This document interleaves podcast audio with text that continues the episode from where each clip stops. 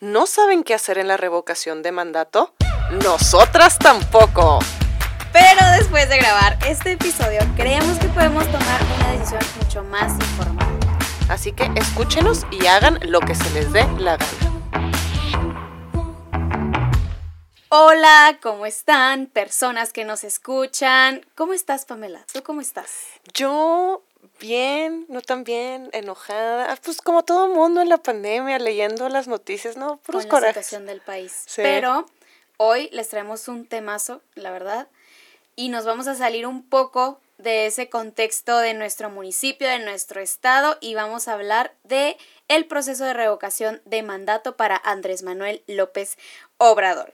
Y lo primero que les vamos a decir las jefas es que no, no les vamos a decir si votar o no o cómo votar, pero bueno, ya al final ustedes harán sus conclusiones.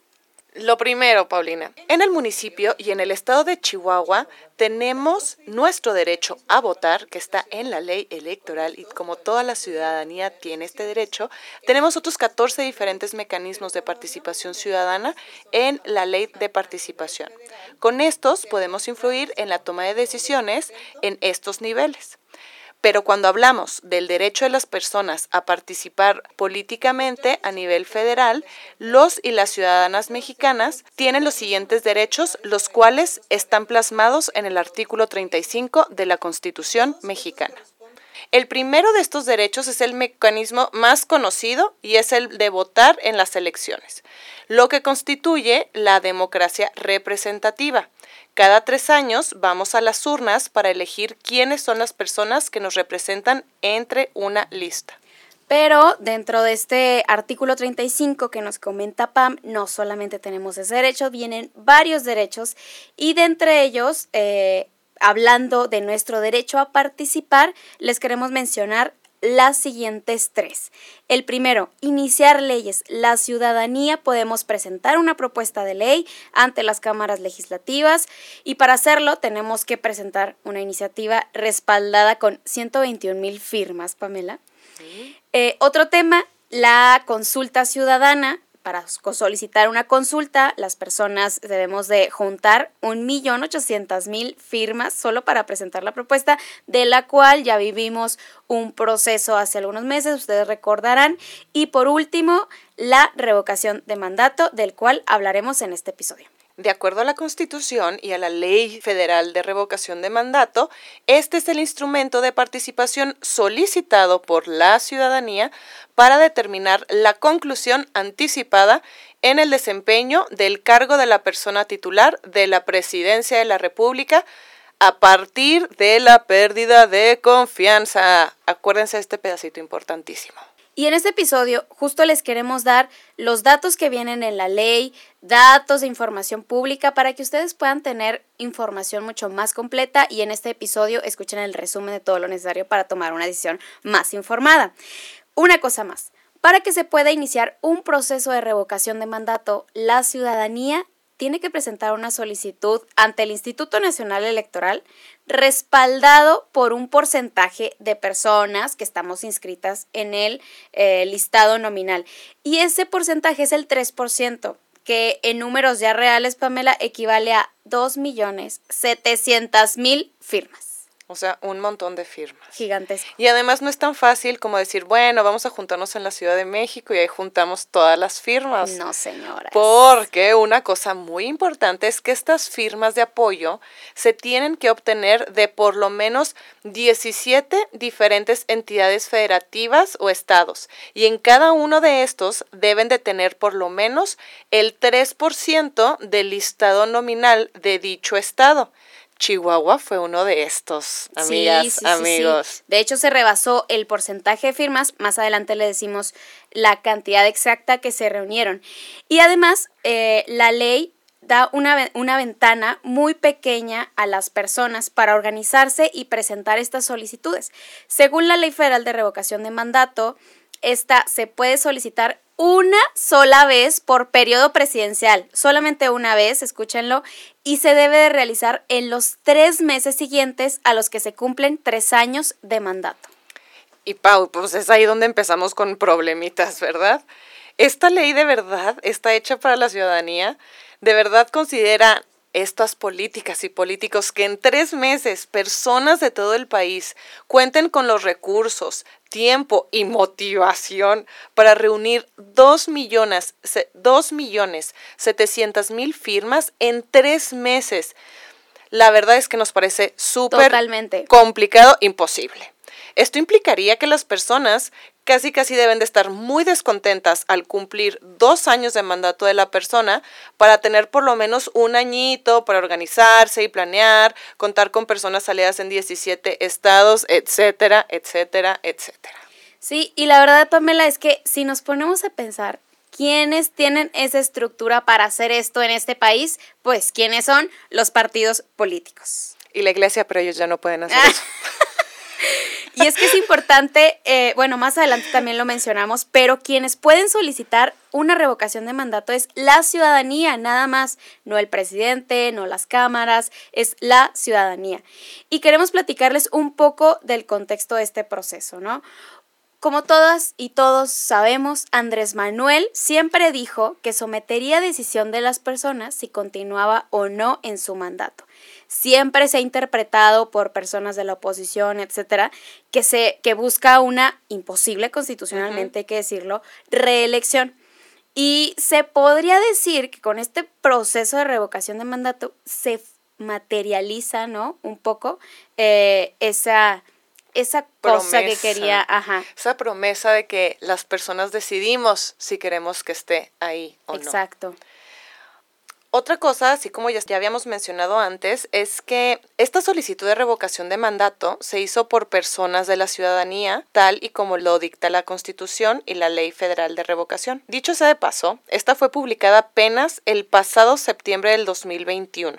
Sin embargo, la crítica ha sido que es el presidente quien realmente promovió este proceso. Pero sea como sea, la solicitud se hizo y se logró, y con un número de firmas mayor al que se necesitan. De las 2.700.000, se alcanzaron 2.845.000 firmas.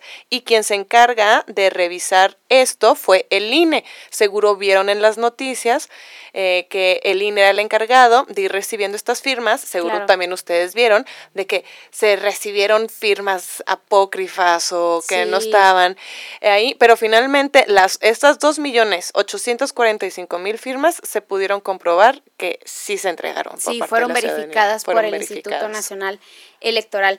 Y algo que hemos escuchado y visto en, en, los medios de comunicación es que la oposición de, de, Morena, del presidente, pues ha criticado que este ejercicio puede ser tomado por el presidente, y abro comillas, para mantenerse en una campaña permanente, ¿no? Y así beneficiar a su partido político. Sin embargo, es un proceso que, que se ejerce conforme a un mecanismo de participación ciudadana y el mecanismo está en proceso, ¿no? El segundo problemita que vemos ahí eh, como jefas de grupo es que pareciera que este proceso es lo opuesto a lo que se menciona en la ley.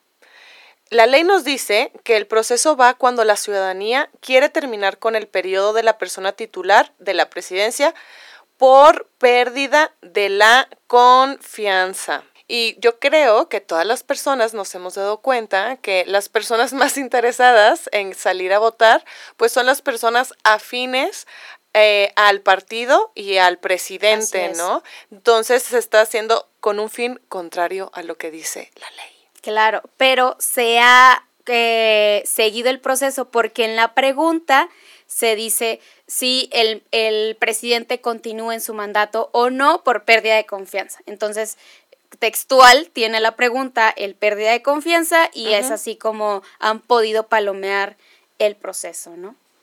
En las jefas de grupo, como ustedes saben, buscamos darles siempre información verídica y de primera mano y para este episodio tenemos dos invitadas especiales. Primero, Azucena Flores. Bienvenida, Azucena. Muchas gracias por estar con nosotros. Eh, nos gustaría que te presentaras aquí con nuestra audiencia, todas las personas que nos escuchan. Sí, muchísimas gracias por la invitación. Pues mi nombre es Azucena Flores. El cargo que yo tengo es vocal de capacitación electoral y educación cívica del INE en Junta Local. En pocas palabras, lo que nos dedicamos es a la capacitación a los funcionarios de casilla que ustedes ven en cualquier ejercicio de participación ciudadana por parte del INE y también a la promoción de la participación ciudadana en el área de educación cívica, foros, organizamos concursos, toda esta parte de promover la participación ciudadana está este, en nuestro departamento, en este caso en Junta Local con una servidora.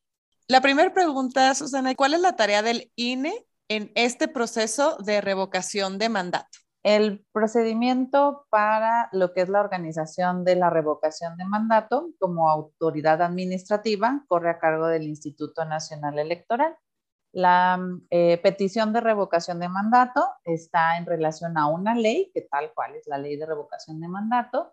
Ya el instituto organiza todo este tema de la revocación de mandato, que constituye en qué? En poner casillas en las cuales la gente va a poder acudir, toda la ciudadanía mayor de 18 años que tenga su credencial para votar vigente, que esté inscrito en la lista nominal, a las ubicaciones que se tendrán de las diferentes casillas a lo largo y ancho, en nuestro caso del estado de Chihuahua. La papeleta, en este caso no es una boleta, es aquella en la que se podrán expresar, ya sea en eh, estar de acuerdo en que continúe la persona que está al frente de la presidencia o también pudieran considerar que para ellos ya pudiera revocarse el mandato y no pudiera continuar. Este, esta actividad pues se va a realizar el 10 de abril en un horario como lo tenemos en las casillas electorales, desde las 8 de la mañana hasta las 6 de la tarde. Va a haber una página, ya en dos o tres días a más tardar ya estamos hablando de la página de Ubica tu casilla, y en cada una de nosotros podremos ir buscando ahí donde pudiéramos eh, participar. ¿En qué estamos ahorita? Pues como Instituto Nacional Electoral, actualmente estamos en la conformación de las casillas. Hay dos sorteos para que los ciudadanos pudieran ser funcionarios de casilla. El primero fue el 7 de febrero, se visitaron, se sensibilizó. Después, el día 9 de marzo hubo un segundo sorteo. Esto es en base a la letra del alfabeto, en base al mes del calendario, que fue mayo, y la letra B. Y sobre eso estamos ahorita capacitando en la segunda etapa. ¿Para qué? Para que el día 10 de abril pues se pueda tener funcionarios de casilla que estén recibiendo su participación de las papeletas. ¿Qué sigue después de la jornada del 10 de abril? Lo que sigue es el escritorio en cómputo en la casilla y estaríamos posteriormente en los distritos para, estaríamos hablando entre lunes por la noche, martes por la mañana, ya tener los resultados de la revocación de mandato y pues saber a nivel nacional pues cuál ha sido la expresión de la ciudadanía en base a esta pregunta, que es una pregunta muy sencilla, en la que cualquiera que pueda ir a, este lugar a opinar, pues va a poder expresarse como mejor le convenga. Bueno, y, con todo esto que nos comentas, Azucena, pues las personas son súper importantes en el proceso, ¿no? Ya sea que participemos directamente votando, ¿no? En la jornada o quienes eh, colaboran como funcionarias, funcionarios de casilla. Pero algo que eh, Pamela y yo creemos es que uno de los problemas a los que nos enfrentamos es que observamos que hay personas que han perdido la confianza ¿no? en mecanismos como este, en mecanismos de participación ciudadana. Eh, nos gustaría que nos compartieras, Azucena, cómo podemos mejorar la, la legislación que ya tenemos para que los mecanismos sean más apropiados eh, por las personas y no por los partidos políticos, porque lo que hemos visto es que, por ejemplo, para este proceso el porcentaje de firmas es muy alto, ¿no? Y pareciera que es un reto imposible para las personas fuera de las estructuras eh, de partidos políticos. Claro que sí. Bueno, eh, partimos aquí de pues, dos situaciones, ¿no? La primera sería el, el INE es una autoridad administrativa en el cual pues la función es tal cual, todo, todo eh, apegarse a la ley y cumplir con la norma, como les mencionaba anteriormente, ¿no? Fue en base a este número de firmas eh, que se inició toda la preparación, le llamamos, el ejercicio de revocación de mandato eh, por el INE a esta pregunta tal cual de cómo se pudiera mejorar estuviera pues más bien enfocada a la parte de los legisladores, de dónde viene, de dónde viene la norma y quizás también en esta participación ciudadana que le llamamos de seguimiento posterior a la elección, ¿no? A veces elegimos a, a nuestros gobernantes en cualquier nivel de gobierno, legislativo, ejecutivo, y no le damos seguimiento entonces sería a través de esa participación ciudadana posterior a la, a, la elección de cualquiera de, estos cargos, sobre todo los legislativos, que es el que le corresponde,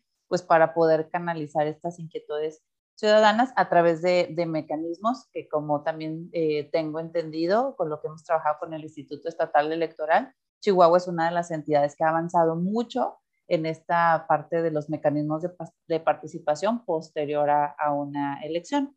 Entonces, ellos serían los que pudieran hacer efectiva esa, esa inquietud que pudiéramos tener cualquiera de nosotros como ciudadanía en cuestión de no solamente este tema de revocación de mandato, ya lo vimos también con el ejercicio previo que fue la consulta popular, que son ejercicios de participación muy novedosos para nuestro país y que pues también es un reto para nosotros como autoridad administrativa, como bien lo mencionas, para la ciudadanía, para los partidos. Es una nueva forma de integrarnos como sociedad que pues en nuestro país a partir del año pasado pues empezamos a hacerlo, no que no se haya hecho, conocemos casos muy exitosos como es el caso aquí en Chihuahua, pero a nivel nacional, en esta organización nacional, pues estamos avanzando apenas en el tema a partir del año pasado, del 2021.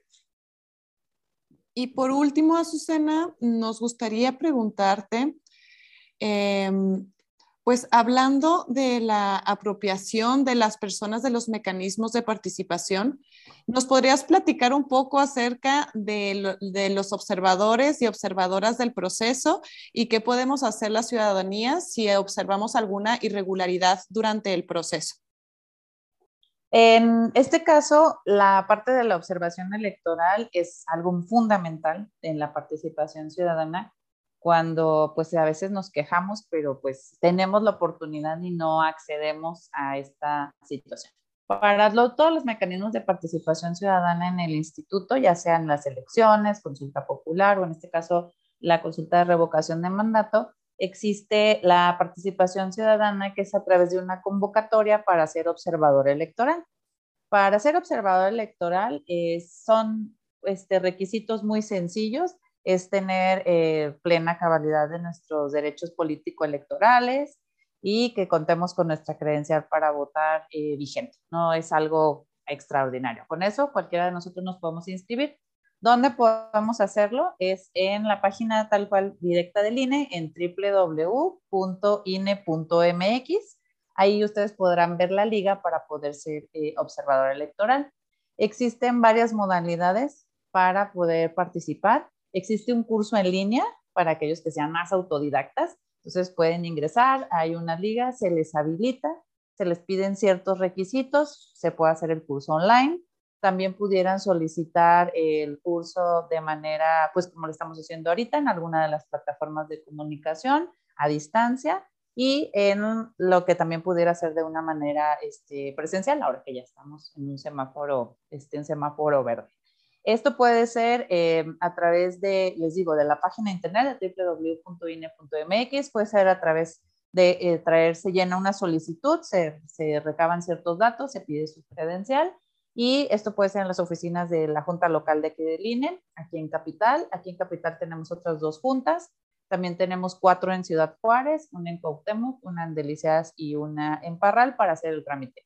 Cuando se concluya el curso de capacitación, pasa a aprobación de consejo eh, local o distrital, según sea aquí con nosotros en un distrito, y se genera una acreditación. Con esa acreditación es con la que pueden acudir a cualquiera de las casillas a observar. Y como bien mencionan, se les dan unos números de contacto en los cuales ese día, si ven cualquier anomalía, pueden reportar alguna situación este, que, que pues crean que está afectando, pues obviamente la participación de todos. El plazo que se tiene para poderse inscribir es todavía hasta el 3 de abril, para que puedan acompañarnos el día de abril en cualquiera de las casillas de la, de la entidad. Y pues el número de la oficina es 614-412-0269. Por si tienen alguna otra duda, con mucho gusto aquí los atendemos. Muchísimas gracias, Azucena. De hecho, sí, Pamela y yo eh, nos, nos registramos para, para ser observadoras durante este proceso de revocación de mandato. Fuimos observadoras en el proceso electoral que acaba de pasar. Y, y, la verdad es que fue una experiencia muy, muy padre. Vimos de cerca muchísimas de las acciones, de todas las cosas que se tienen que hacer durante la jornada. Y también, pues, invitamos a todas las personas que nos escuchan en este episodio a que también se puedan, eh, registrar como observadoras, como observadores de este proceso. La verdad es que es una perspectiva muy distinta la que logras observar de todo el trabajo de la ciudadanía que, que realmente pues donan todo un día de, su, de sus vidas para que se puedan realizar estos procesos. Te agradecemos muchísimo, Azucena, que, que nos hayas acompañado en este episodio y que de primera mano eh, podamos haber escuchado pues, todos los datos referentes al proceso de este 10 de abril. Muchísimas gracias por la invitación y cualquier situación estamos aquí a la orden en el INE en Junta y después de haber escuchado a Azucena del INE aquí en Chihuahua, pues ustedes saben que para nosotros es súper importante el contexto local. Y por si usted no lo sabía, de las revocaciones de mandato en Chihuahua, pues eso no es cosa nueva, porque eh, meses pasados en Ciudad Juárez se impulsó un proceso como este y para platicarnos más a detalle sobre este proceso y otros temas relacionados a este mecanismo en Chihuahua, invitamos a Georgina Ávila, quien es consejera del Instituto Estatal Electoral. Hola Georgina, eh, no sé si te pudieras presentar eh, con todas las personas que nos escuchan en Jefas de Grupo. Sí, claro que sí. ¿Qué tal? Muy buenas tardes. Yo soy Georgina Ávila, soy consejera electoral, estoy desempeñando mi encargo en el Instituto Estatal Electoral y pues estoy aquí muy contenta de platicar con ustedes sobre los temas siempre tan interesantes que tienen sobre la mesa. Y bueno, ya estuvimos escuchando y platicando un poco de la tarea que tiene el Instituto Nacional Electoral ante la revocación de mandato. Pero ahora nos gustaría preguntarte a ti, Georgina, ¿el Instituto Estatal Electoral tiene algún rol en este proceso y cómo lo está viviendo Chihuahua? Ok, muy bien, hombre, qué, pregunta tan padre y nos la han hecho muy seguido este, en estos días, estos meses. Eh, Sabes que en este tema de revocación de mandato, el Instituto Estatal Electoral no jugamos ningún rol. Eh, todos los temas electorales se dividen en jurisdicciones nacionales o federales o de todo el país, que son las que lleva el INE, y las locales, que cada estado o cada entidad pues tiene su instituto estatal electoral, o bueno, nos dicen OPLES, organismos públicos locales electorales, porque algunos nos llamamos institutos, otros son comisiones, otros son, bueno, en fin. Este, entonces, cada instituto estatal, cada OPLE local, pues tiene sus atribuciones. Entonces, en este, este procedimiento de revocación de mandato, nosotros no tenemos ninguna injerencia. Había una posibilidad de que quizá el INE, por el recorte de presupuesto tan fuerte que sufrió, pues necesitara este, manitas, ¿no? Bracitos en cada estado y que quizá nos pidieran apoyo en algún sentido, pero no fue el caso.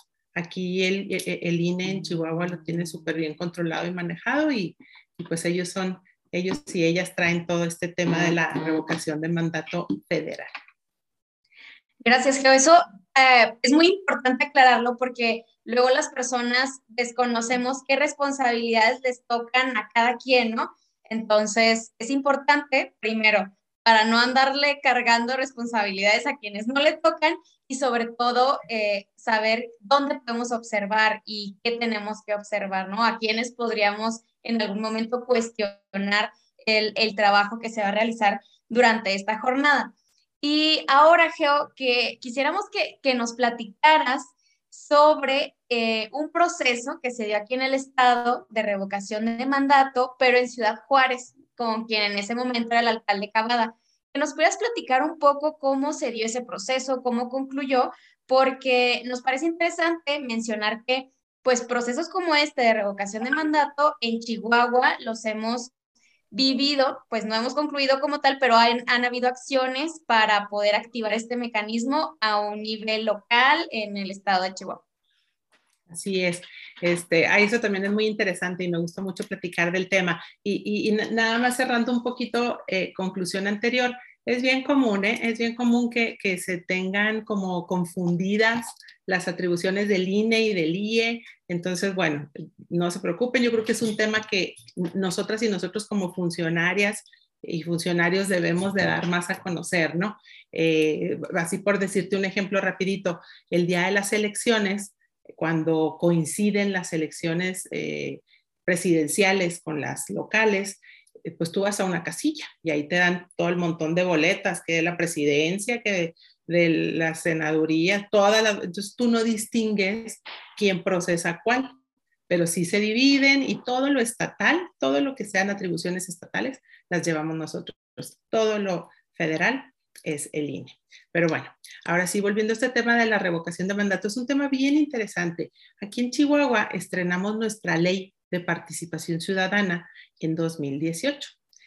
Y es una ley que a mí me gusta mucho, no tanto por el contenido de la misma, que sí empodera a la ciudadanía, contiene mecanismos de participación política y de participación social eh, y las de participación política son las que nos encargamos principalmente consejeras y consejeros.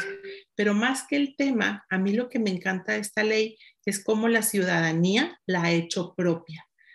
Apenas tenía, no sé, tres o cuatro meses de, publicada la ley y ya teníamos un grupo de jóvenes, eh, hombres y mujeres, eh, jóvenes de, no tenían 30 años, veintitantos años, que ya nos estaban solicitando eh, mecanismos de participación ciudadana, en aquel momento fue un plebiscito, en fin, ustedes recordarán quizá el tema del plebiscito del alumbrado, pero luego tuvimos precisamente en 2020 esta solicitud, y fueron varias, antes de tener la solicitud para revocación de mandato del presidente municipal de Juárez, eh, que en aquel momento era Armando Cavada, tuvimos una para el gobernador Javier Corral, pero hay ciertos requisitos en la ley. El primer requisito es pues que no puede solicitar este mecanismo hasta que haya pasado por lo menos la mitad del encargo del funcionario, como para darle oportunidad, ¿no? De que, oye, sí funciona, no funciona. Entonces, en este especialmente de Juárez, y me estoy comiendo el tiempo, pero voy a tratar de ser muy breve, eh, fue bien interesante porque nos tocó 2020, nos tocó la pandemia. Entonces, una de las sociedades civiles que yo más admiro son la sociedad civil juarense. Se organizaron, fueron dos, solicitudes de revocación de mandato, se eh, hicieron una sola eh, y los requisitos para que eh, aplique o no aplique este tipo de mecanismo, pues son varios. El primero es que tienen que juntar firmas, tienen que juntar firmas del 5% del listado nominal, pues del municipio. Entonces, empezaron juntando firmas, este, viene la pandemia, viene el encerrón, suspendimos plazos porque les damos un plazo para que junten esas firmas.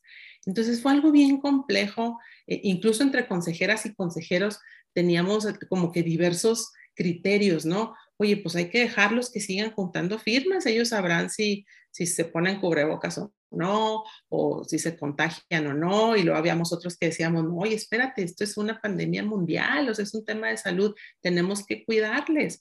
En fin, fue, de pronto le suspendíamos plazos y luego como que ustedes recordarán 2020 que de pronto en amarillo y nos sentíamos en verde, entonces salíamos todos otra vez, entonces otra vez recababan firmas, en fin, tuvieron muy accidentado ese plazo para recabar firmas. Eh, y tenían que recabar 54 mil firmas, si, no mal recuerdo. Y ya cuando llevaban cerca, muy cerca de las 50 mil, eh, así números redondos, pues la autoridad, que era eh, en aquel momento el presidente municipal, impugna esas firmas. Todas esas firmas se hacen con base en una pregunta llega uno de las personas colaboradoras así con su celular, que es una aplicación que desarrolló el INE, y te dice, ¿quieres apoyar? ¿Quieres que se lleve a cabo eh, la revocación de mandato del titular del Ejecutivo, algo así, ¿no? Y tú le pones sí o no, firmas, ¿no? Entonces, el argumento en aquel momento que presentó la autoridad o el presidente municipal fue que la pregunta era muy técnica y que la ciudadanía no entendía lo que se le estaba preguntando el, término revocación de mandato dijo que era muy técnico. Entonces, así nosotros como que, ay, pues así lo conocemos todo el mundo, es más, hasta la aplicación literal, ¿no? De revocación de mandato. En fin, desafortunadamente los tribunales le dan la razón y no solamente le dan la razón, sino que la sala Guadalajara dice, hay que invalidar todas las preguntas que se hayan recabado, perdón, todos los apoyos que se hayan recabado con esa pregunta. Eso fue un golpe muy duro, muy, muy duro.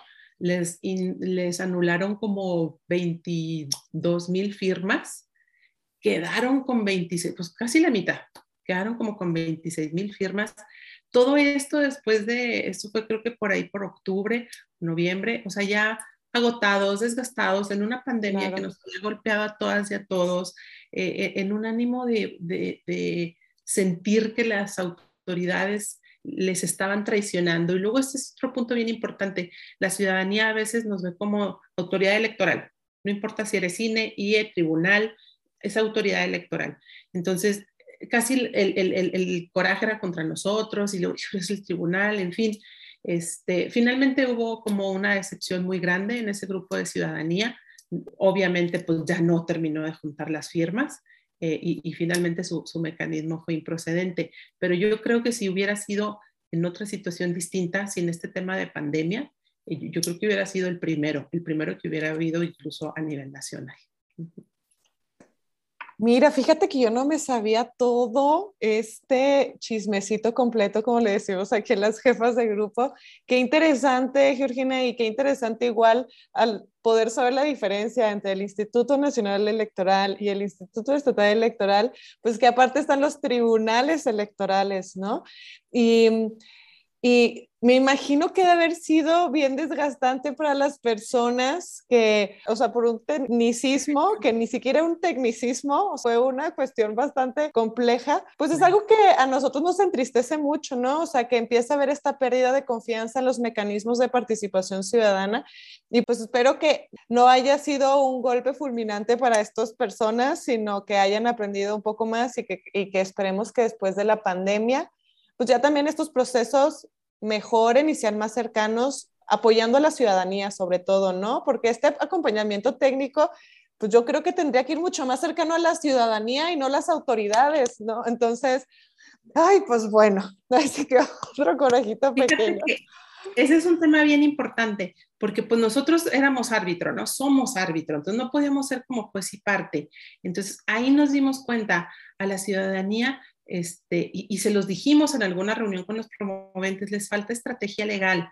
Recuerden que ninguna autoridad tiene la palabra absoluta. Nuestras actuaciones las revisa el tribunal local. Las del tribunal local las revisa la sala regional que corresponde, que aquí es eh, Guadalajara. Y las de la sala regional las revisa la sala superior. Ahí sí, pues ya, esa sí es la máxima autoridad. Entonces, ellos se quedaron con la resolución de la sala regional si hubieran tenido esa asesoría legal que nosotros no podíamos darles, o sea, sí les dábamos como que la, la, la, intencioncita sí, pero no la cacharon, si hubieran impugnado y si hubieran ido a sala superior, yo estoy casi segura que, que, Sala Superior hubiera dicho, no, no, no, no, espérense, esto, las firmas que van. Pero bueno, lo que voy es que de ahí nos quedó muy clara la necesidad, o sea, la ciudadanía no tiene por qué conocer esos aspectos legales. La ley de participación ciudadana es muy sencillita, pero ese tipo de aspectos legales de litigio, de que impugna, de que no, de que pues solamente un abogado o una abogada. Entonces de ahí nos surgió la chispita y este, eh, aprobamos, creo que fue el siguiente año, ahí en el Instituto Estatal Electoral, una defensoría para los derechos políticos y electorales de la ciudadanía. Todavía no está en marcha, estamos en eso, viendo temas, ya saben, ¿no? Presupuestales y todo, y cómo va a operar y demás, pero la intención es que cada ciudadano o ciudadana que quiere ejercer sus derechos político-electorales y si no sabe muy bien dónde, le podemos asesorar o incluso le podemos representar para que no vuelvan a suceder este tipo de cosas. Y también queremos en esa defensoría, este, pues asegurarnos de que las mujeres también puedan ejercer sus derechos político-electorales, grupos vulnerables, en fin, este, que, que, sea algo que no se quede en la ley, ¿no? Y, que sea algo que no necesite que se gaste en un abogado o abogada. Qué, qué, padre eso que nos comentas, Geo, porque algo que platicamos Mel y yo es la importancia de participar y activar los mecanismos, porque es hasta el momento en que se activan, que vives toda la experiencia, que se puede tener el, el, precedente y con base en eso mejorarlo. Si esta ciudadanía de Juárez no hubiera hecho todo este proceso, no tendríamos este precedente tan importante que, que, que, vivieron, ¿no? Y todo eso se constituyen en aprendizajes a futuro para las personas que se organizan con otras iniciativas. Y, y qué padre que todo eso resultó en esa defensoría que crearon en el instituto. Exacto. Hay muchos temas con esa defensoría, ¿eh? este, hay, muchos temas, pero bueno, ya es un pasito adelante. Este, ya, ya es por lo menos decirle a la ciudadanía, no está sola, este, acércate, te decimos cómo. A mí te digo, me impresiona la, la, sociedad juarense y las juventudes, porque fue un grupo de jóvenes quienes nos iniciaron el primer plebiscito.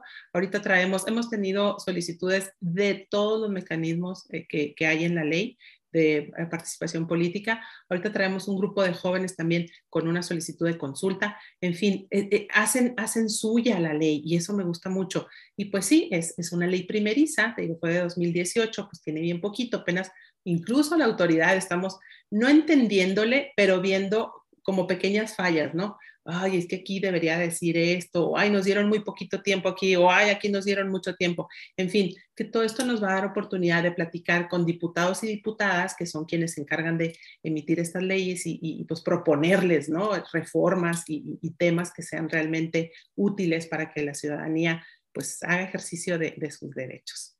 Ahora vemos que los institutos estatales electorales ya no solo están a cargo de los procesos de lo que constituye nuestra democracia representativa, ¿no? Que es los procesos electorales, sino que ahora cobran una importancia muchísimo más relevante para nosotras, ¿verdad? Que es, son estos procesos de la democracia participativa, o sea, es garantizar, como ahorita dijiste, que estos cuatro mecanismos políticos que, que existen en Chihuahua eh, se lleven a cabo bien. Y pues queremos saber qué retos implica este cambio eh, para los institutos estatales? Híjole, mira, pues es un, es, es un súper reto. Eh, son cambios muy fuertes. Hay otros, hay otros institutos, otros OPLES, como te decía, en el país, que incluso ya cambiaron su nombre. Su nombre ya es Instituto Estatal Electoral y de Participación Ciudadana de tal estado. Entonces, bueno, nosotros queremos llegar también a eso, ojalá en la reforma quede, este, pero no es solo el nombre, es eh, se tenía la idea o se tiene la idea de que en el Instituto Estatal Electoral, pues no se hace nada nomás cuando hay elecciones, ¿no? O sea, cada tres años, cada tres años trabajamos, eso se piensa, ¿no? Y la verdad es que no, hay un mundo de trabajo, estamos encargadas y encargados de toda la educación cívica, de enseñarle a la, a la ciudadanía y a niños, niñas y adolescentes de qué se trata, que participen, entonces tenemos mucho trabajo, ¿no? Pero luego además vienen estos instrumentos. Entonces, es, es, realmente retador, número uno, presupuestalmente. O sea, ya saben, ¿no? Siempre es un escandalazo este, que el, presupuesto que pidió el instituto, pues no, no, lo queremos para comprar nieve, ¿no? O sea, e, estos, estos presupuestos, estos, estos mecanismos son complejos, son eleccioncitas, son como una elección, o sea, tienes que generarla. Hasta ahorita no hemos tenido uno estatal, eh, pero hemos tenido así municipales y eso te hace eh, mover toda la maquinaria, como el que les comento que teníamos del plebiscito, pues fue poner urnas, fue poner eh, funcionarios, funcionarias, quién te va a recibir en la mesa receptora como casilla, ¿no? Este, o sea, es una eleccioncita, tienes que hacerlo todo y lo tienes que hacer sin la colaboración del INE. Cuando las elecciones son concurrentes, les digo, cada tres años, nos coordinamos. Hay unas cosas que hace INE, otras nosotros, y pues para que salga en conjunto. En estos mecanismos no, en estos mecanismos lo hacemos todo nosotras y nosotros. Entonces sí nos lleva un tema presupuestal, sí nos lleva una logística impresionante de donde ponemos, repito, esas, esas eh, centros de votación o, casillas, pues por así decirles. Eh, y luego además ahorita estamos con ese tema de la relativa novedad. Eh, nos estamos dando cuenta, pues todas las leyes son perfectibles. Entonces, cuando emiten esta ley, cuando se publica esta ley, este, pues no nos dábamos cuenta hasta que ya la estamos operando, ¿verdad? Que, son todos esos temas que te digo que brincan y a lo mejor te, impactan desde en el presupuesto hasta en tu personal, hasta en tu eh, programa, en tu plan, en muchas cosas que, que hasta que lo vas haciendo vas adquiriendo experiencia. Entonces, es un reto muy importante. También es una oportunidad para estar cerca de la ciudadanía. Hemos tomado eh, esa posición que a lo mejor con partidos políticos no, no lo hacemos tanto para, para seguir conservando esa imparcialidad, pero con las eh, personas, la ciudadanía que se acerca con un mecanismo de participación ciudadana, sí tenemos un poco más esa cercanía y tenemos encuentros de, bueno, a ver, me presentaste esta solicitud, pero exactamente, exactamente qué quieres, este, porque no está como muy clara, a ver, platícame. Entonces, nos ha llevado a conocer personas grandiosas, nos ha llevado a ver eh, el, involucramiento, el hambre que tienen las y los chihuahuenses, pues de, de, de, inferir, ¿no? En, en, la vida de Chihuahua. Ay, Geo, pues muchísimas gracias por todo lo que nos has compartido. La verdad es que nos encanta platicar contigo y nos has compartido datos muy, muy interesantes y nos da mucho gusto que mujeres como tú nos representen en, en el Instituto Estatal Electoral de nuestro estado, la verdad. No, muchas, muchas gracias a ustedes por, por, por invitarme a platicar. Este, son temas muy apasionantes, son temas que tenemos que difundir. La ciudadanía tiene que conocerles, entonces yo reconozco el esfuerzo que ustedes hacen, el, el, trabajar que eso les implica, porque yo sé que no se dedican a esto, ustedes tienen sus labores propias y, y hacen un espacio extra y eso es para mí muy reconocible este, pues yo sí me dedico a esto, ¿no? Entonces para mí no es ningún problema, pero ustedes hacen un espacio extra y hacen un esfuerzo extra para, para generar este, este sitio de información, entonces las admiro mucho, las respeto muchísimo y aquí estoy a la orden para cualquier, cualquier tema que quieran que platiquemos.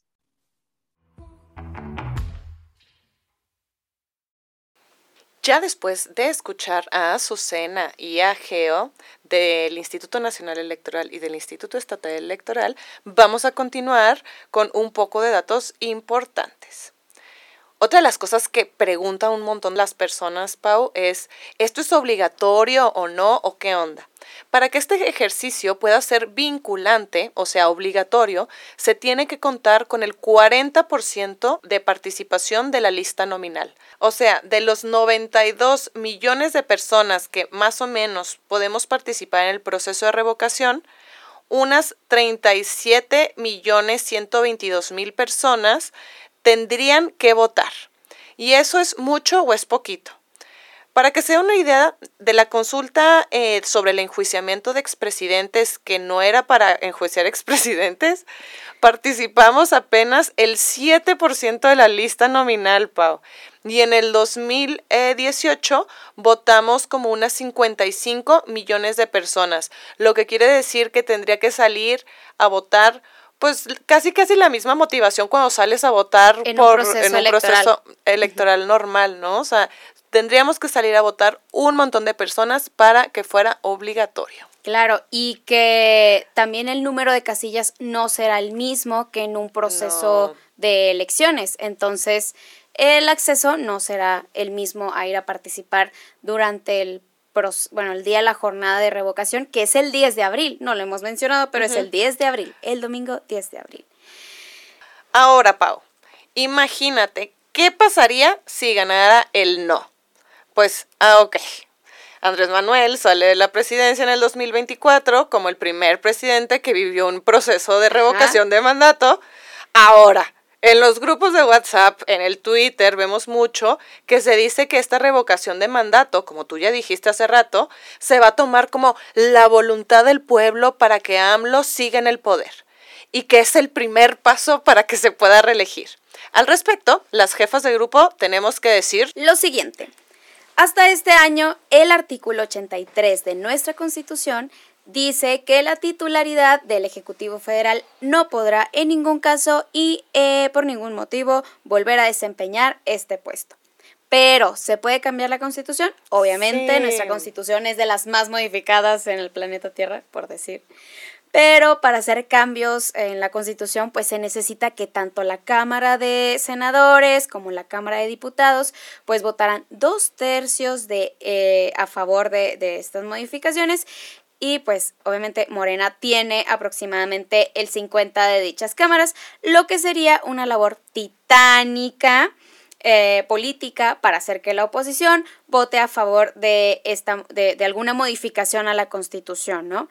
Así que, amistades, leer esos posts alarmantes, esas cadenas en WhatsApp, esos videos que les envían tíos y tías, pues también habla mucho de la polarización en la que se quiere, que se quiere crear, ¿no? Eh, ante este proceso.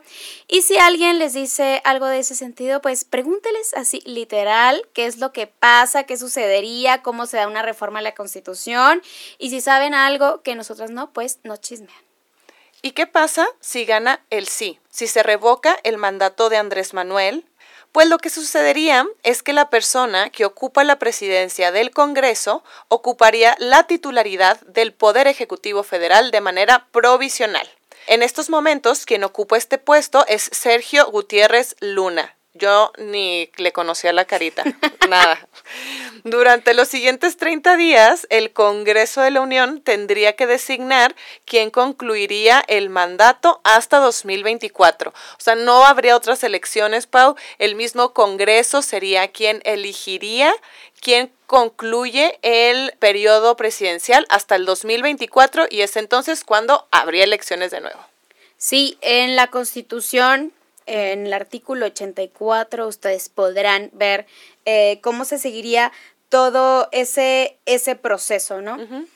Y bueno, hasta aquí les queremos dar como la información de, de, datos, ¿no? Pero también hacerles algunas conclusiones que para nosotros son importantes, ¿no? Y es que el ambiente, ¿no? La atención sobre todo este proceso en los medios de comunicación, redes sociales, pues hemos visto un ambiente de dimes y diretes entre el presidente, entre el Instituto Nacional Electoral, entre partidos políticos, pero pues no, no sabemos qué están diciendo las personas, ¿no? Y dentro de lo que nosotros hemos escuchado, observado en la ciudadanía, es que personas que son oposición al presidente, al partido de Morena, están haciendo un llamado a no participar, Pamela, a que no se logre la participación de ese 40% y que al final ese resultado, el resultado no pueda ser vinculante. Una cosa más, es súper importante preguntarnos qué pasaría si se da una terminación anticipada del mandato del presidente qué generaría en nuestro país, en las políticas interiores, exteriores y las, y las personas que habitamos este país, ¿no? Que eso es lo más importante. Otra cosa que a mí me parece también bien relevante es ver cómo tanto el partido en el poder como la oposición también ataca instituciones a diestra y siniestra para sus fines políticos, ¿no? Creo que también, creo que hay críticas aceptadas siempre hasta ante los, al Instituto Nacional Electoral, ante el Instituto Estatal, Electoral. Eh, pero no se vale desacreditar y desaprobar toda la chamba que hacen instituciones que nos costaron un montón construir, sobre todo para llevar a cabo estos mecanismos, que sobre todo queremos que estos institutos empiecen a hacerse cargo y de poner más en su, pues finalmente en su responsabilidad estos otros mecanismos de democracia participativa y no solo los de democracia representativa. Claro. Creo que en estos ejercicios tenemos que ser muy críticos sin caer en la desinformación y en la polarización. Aquí no hay malos ni buenos o bueno, tal vez muchas personas utilizando muy mal la política y poniendo al centro los partidos y no a las personas. Si tienen dudas, pregunten y creen diálogos y pláticas. Y pues las jefas, la verdad creemos que este mecanismo, la ley de revocación de mandato, eh, que pone las reglas para este mecanismo, pues está hecha para los partidos políticos, ¿no? Desde el número de firmas y que las personas solamente podemos ir a votar y ya, que no hay espacios reales para el debate público, las opiniones de las personas en general. Eh, creemos que este mecanismo está pues muy enfocado a que la política en nuestro país solamente se puede hacer a través de los institutos políticos. Y que ya debemos de dejar de personalizar también la política, Pau Creo que los partidos se han olvidado de la ciudadanía y solamente nos hemos dedicado, se han dedicado en acreditar o desacreditar la chamba del presidente, ¿no? Y no en qué está pasando con las personas que habitamos este país, con los estados, con las ciudades, así que también nos vendría muy bien desandres manualizar un poquito la discusión política. Totalmente. Y pues al final, Pamela, creo que ejercicios como este, como el de la consulta que vivimos hace unos meses, que han sido procesos históricos porque son la, en la primera vez que se realizan, eh, que se ponen en práctica mecanismos de participación como estos, pues al final sientan un precedente y es que las cosas no se pueden mejorar hasta que pasan. Entonces, eh, los mecanismos de participación aunque las reglas no están puestas de la mejor manera, pues en teoría nos pertenecen a la ciudadanía y son de la manera en que podemos materializar nuestro derecho humano a participar. Entonces es importante apropiarnos de estos mecanismos, pues de la manera en que decidamos. Y sobre todo que nos quede bien grabado que el mecanismo no está mal. Es muy bueno que exista el mecanismo de revocación de mandato, pero que tenemos que mejorar mucho las leyes de participación y que tenemos que mejorar mucho esta ley federal de revocación para que en realidad, como tú dices, sea de las personas y no de los partidos. Y esto ha sido todo por hoy, amigas, eh, amigos y amigues. Sigan en nuestras redes y les queremos mucho. Bye bye.